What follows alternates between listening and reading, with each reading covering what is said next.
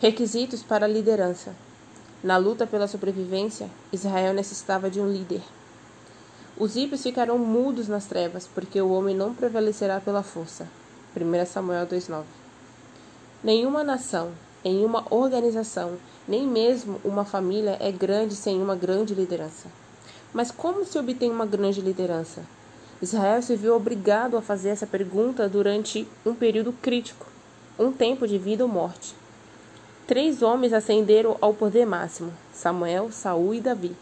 Todos eles foram figuras atraentes e poderosas que souberam conquistar admiração e respeito. Dois deles, Davi e Samuel, chegaram a ser líderes vitoriosos. O outro, Saul, teve um início promissor, mas terminou em fracasso. Israel precisava de uma administração central e de um exército regular. Organizados com uma vaga confederação de doze tribos, os israelitas só se ajudavam mutuamente em casos de emergência. Ocasionalmente, líderes inspirados, os juízes, assumiam o encargo de defesa militar quando necessário. A nação funcionara assim durante mais de 100 anos, e as tribos pareciam demasiado independentes para mudar esse quadro. Mas os filisteus pressionavam, uma crise de liderança que poria à prova a existência de Israel. Estranhamente, 1 Samuel não começa com uma batalha nem mesmo com uma crise de liderança, mas sim com um problema familiar, algo muito privado. Duas esposas extremamente ciumentas viviam em constantes brigas. Uma, a que tinha filhos, zombava constantemente da outra por causa de sua esterilidade. Ana, a esposa sem filhos, se voltou para Deus em seu desespero, orou e prometeu dedicar-lhe um filho. O resultado foi o nascimento de um filho chamado Samuel.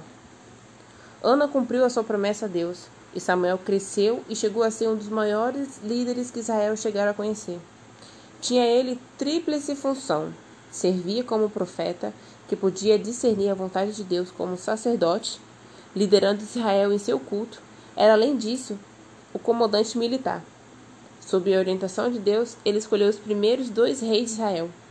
A personalidade forte de Samuel dá coerência a todo o livro de 1 Samuel conquanto ele saia de cena oficialmente no capítulo 15. Por que começar a 1 Samuel com Ana? As lutas de Ana são de Israel em miniatura. Sua frustração obrigou a olhar para Deus, e como resultado, seu filho Samuel serviu no tabernáculo em vez de seguir os passos de seu pai como agricultor. A história de Ana mostra que da dor mais amarga pode brotar uma grande promessa, se essa dor nos leva a Deus. Os israelitas que queriam enfrentar muitos e muitos problemas em sua história, precisavam do exemplo de Ana. A história de Ana nos lembra também que os líderes que Deus escolhe não provêm necessariamente dos canais habituais do sistema. O normal teria sido que os corruptos filhos de Eli se tornassem os líderes da nação. Mas Deus não queria nada com eles. Em vez disso, ele abençoou uma mulher que buscara sua ajuda no momento de dificuldade. E abençoou o seu filho durante todo o tempo que ele confiou em sua ajuda. Deus escolheu um líder do tipo que ele precisava, um líder que o escutasse. Portanto, diz o Senhor Deus de Israel: Aos que honram, honrarei, porém os que me desprezam serão envelhecidos. 1 Samuel 2:30. Samuel nunca se esqueceu dessa lição. Ele ungiu Saul como o primeiro rei de Israel. E depois, quando Saul deixou de honrar a Deus, Samuel retirou dele a sua autoridade. Depois, não levando em conta aparências e os bons antecedentes de muitos candidatos, Samuel escolheu Davi, um jovem pastor, para substituir Saul. Sob Davi, Israel chegaria a ser um reino rico e seguro. Será que isso aconteceu porque Davi tinha dons naturais para a liderança? 1 Samuel sugere uma perspectiva diferente. Davi teve êxito porque Deus o escolheu para a referida tarefa e porque Davi procurou constantemente a direção de Deus. A melhor liderança é, no final das contas, a que provém de Deus.